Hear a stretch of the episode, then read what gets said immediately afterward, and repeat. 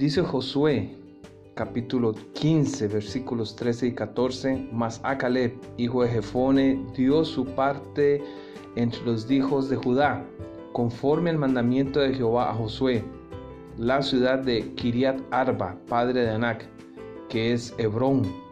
Y Caleb echó de allí a los tres hijos de Anac, a Sesai, Aimán y Talmai, hijos de Anac. Los espías en el desierto habían dicho que esas ciudades eran imposibles de conquistar y que habían gigantes que causaban terror. ¿Quiénes eran esos gigantes? La Biblia los llama los descendientes de los Nefilim, que es la palabra hebrea para gigantes. Pareciera ser que esta gente vivió en diferentes áreas del antiguo Canaán.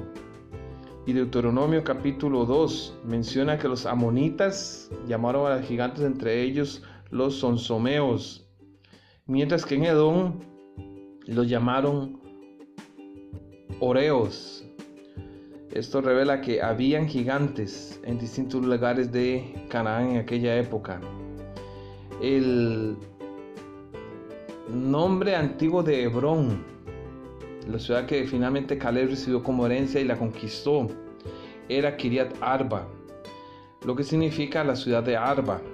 Arba era un ancestro de Anak, el padre de Sesai, Aimán y Talmai. Caleb logró expulsar estos clanes de la ciudad de Hebrón.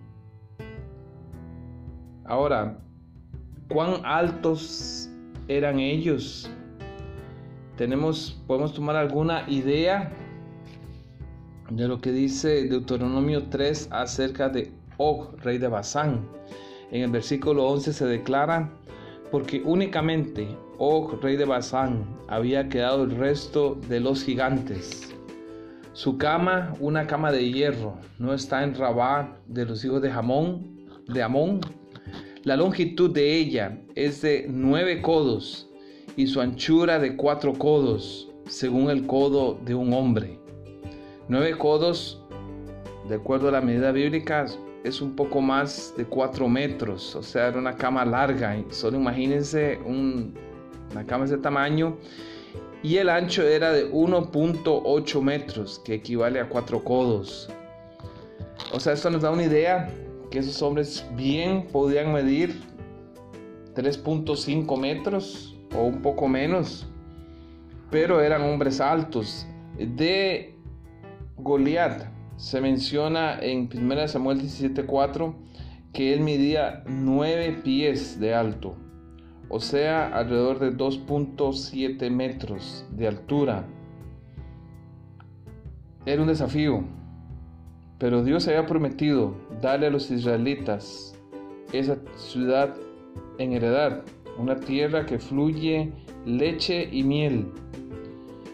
Pero los diez israelitas que fueron como espías junto con Josué y Caleb anunciaron que habían visto gigantes en aquellos lugares y específicamente mencionaron a los hijos de Anac. Ese reporte levantó el miedo en los corazones de los israelitas y por eso se dio esa rebelión en el desierto. Pero Caleb le había dicho a ellos, no se preocupen, nos, más podemos nosotros que ellos. Números 13:30. Y Caleb, cuando se presentó ante Josué en el capítulo 14 de su libro, él pidió precisamente a la ciudad de Hebrón para mostrarle a todos los israelitas que aquellos que dijeron los espías no era cierto. Él derrotó y sacó a Anac y también sacó a sus hijos de esa ciudad.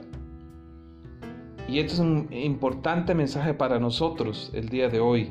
Podemos enfrentar gigantes, podemos enfrentar monstruos en nuestra vida, problemas en el hogar, problemas financieros, luchas espirituales, problemas con la pandemia, pero mientras nosotros confiemos en Dios, Dios nos asegura que Él peleará las batallas por nosotros.